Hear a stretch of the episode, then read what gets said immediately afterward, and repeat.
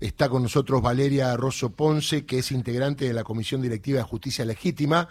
Bueno, se acaba de aprobar en general el presupuesto, pero el famoso artículo sobre impuesto a la ganancia de los jueces no. Es un tema que se debate hace mucho tiempo, pero siguen sin pagar ganancias los jueces, se abroquelan, a pesar que los cuatro ministros de la Corte actuales en su momento manifestaron que estaban de acuerdo con pagar ganancias. Me duele mucho la hipocresía, ¿no? Porque, ¿sabes por qué lo dijeron? Porque en el Senado, ¿qué pasaba si decían, no estamos de acuerdo con pagar ganancias? No serían, obviamente, ni miembros de la Corte y los jueces que van, cuando son nombrados, también se le pregunta lo mismo, y todos dicen al unísono, estoy a favor de pagar ganancias, pero cuando viene el momento de que le van a tocar el bolsillo, saltan como leche hervida. Doctora Ponce, ¿cómo le va Darío Villarroel aquí para Radio Nacional, todo el país? ¿Cómo anda? Hola Darío, ¿cómo te va? ¿Cómo estás? Muy bien. Bueno, ¿qué piensa de esto?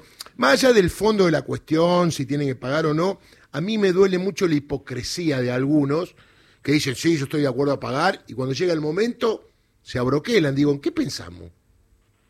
Y pensamos que siguen sosteniendo sus privilegios, mm. pensamos que siguen sintiéndose un poder monárquico, como que reciben, este, serían los representantes del rey en un país que nunca tuvo monarquía y que ha decidido por el sistema democrático. Y sobre todo, no solo la hipocresía que vos mencionás, porque entre los jueces de la Corte se encuentra Maqueda, que fue uno de los autores de la ley que eh, en el 96 estableció eh, que todos los eh, poderes del Estado tributaran ganancias, eh, sino que son miembros de una corte que mm, ha rechazado sistemáticamente y muchas veces por simplemente sin tratarlo eh, planteos de trabajadores que han pedido no ser eh, afectados sus salarios. Entonces, el problema pasa por ahí. Después nos, nos, debemos como país dar un debate de cuál es el sistema tributario que necesitamos, distinguir los jueces de los trabajadores. Los jueces tienen un comportamiento cuasi patronal. Eh, en, en, relación a, a los empleados. A, la, a los empleados en relación a la generación de sus ingresos y a los privilegios que tienen, muy diferentes a los de los trabajadores en relación de dependencia. Eh, obviamente, eh, debemos siempre pelear por la igualdad tributaria. No debe haber ningún sector de la sociedad que quede exento del pago de tributo y mucho menos los jueces.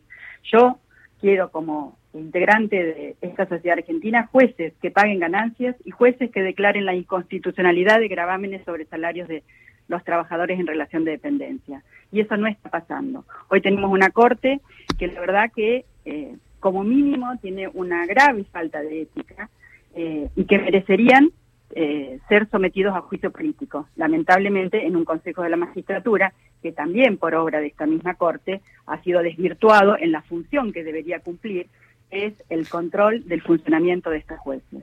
Entonces, es ese factor, ese sector de poder de la sociedad que debe ser modificado y solo va a ser modificado a través de la movilización del pueblo y el reclamo de las reformas que el Poder Judicial necesita porque está absolutamente desprestigiado y no por eh, falta de razón, solo el 18% de la sociedad cree que es un poder que brinda el servicio que estamos necesitando. Es bueno lo que dice porque yo creo que hay que tener dos cosas en cuenta. Una es el contexto que vive el país, donde la situación económica y social no es buena, por eso este momento es importante para sectores privilegiados que no se hacen cargo de la crisis.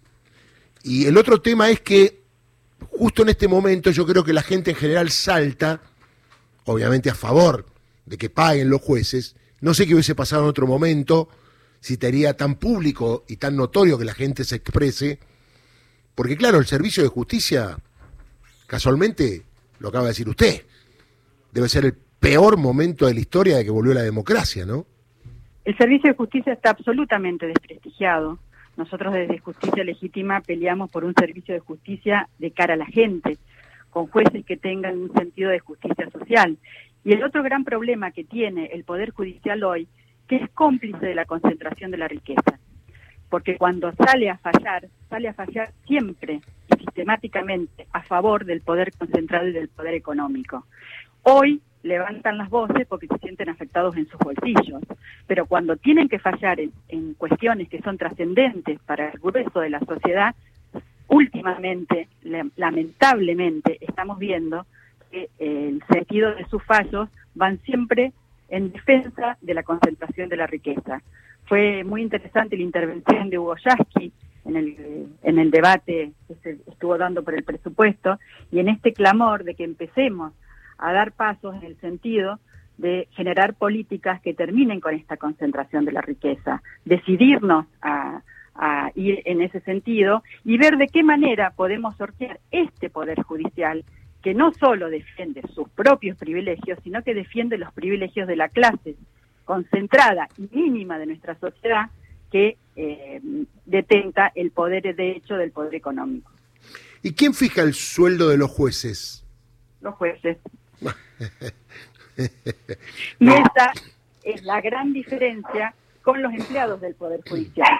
Y yo creo que nos merecemos hacer esa diferenciación, porque los empleados del Poder Judicial, sin perjuicio de que puedan tener sueldos altos, no está ni bien ni mal que tengan sueldos altos. El tema es cuando tengamos que dar el debate, los eh, empleados del Poder Judicial tienen que ir a paritaria y tienen que negociar colectivamente Correcto. sus sueldos. Los jueces se ponen sus sueldos. Y esa es una gran diferencia, porque el origen de este impuesto a las ganancias se ha ido desvirtuando en el tiempo. Entonces tenemos que em, empezar a repensar y empezar a pensar un sistema tributario que termine con estos privilegios, que haga que aporte más el que más tiene y que entendamos que el salario, que es el producto un trabajador en relación de dependencia que no se lo puede fijar unilateralmente, que en el mejor de los casos es fijado colectivamente y muchas veces impuesto por su empleador, no puede ser objeto de un gravamen que vendría a eh, hablar de eh, la posibilidad de generar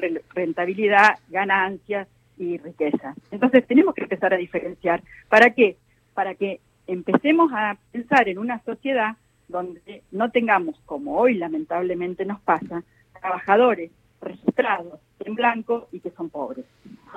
Está muy bien. Doctora, le mando un abrazo grande. Muchas gracias. No, muchas gracias a ustedes por comunicarse. Valeria Rosso Ponce, integrante de la Comisión Directiva de Justicia Legítima, una posición diferente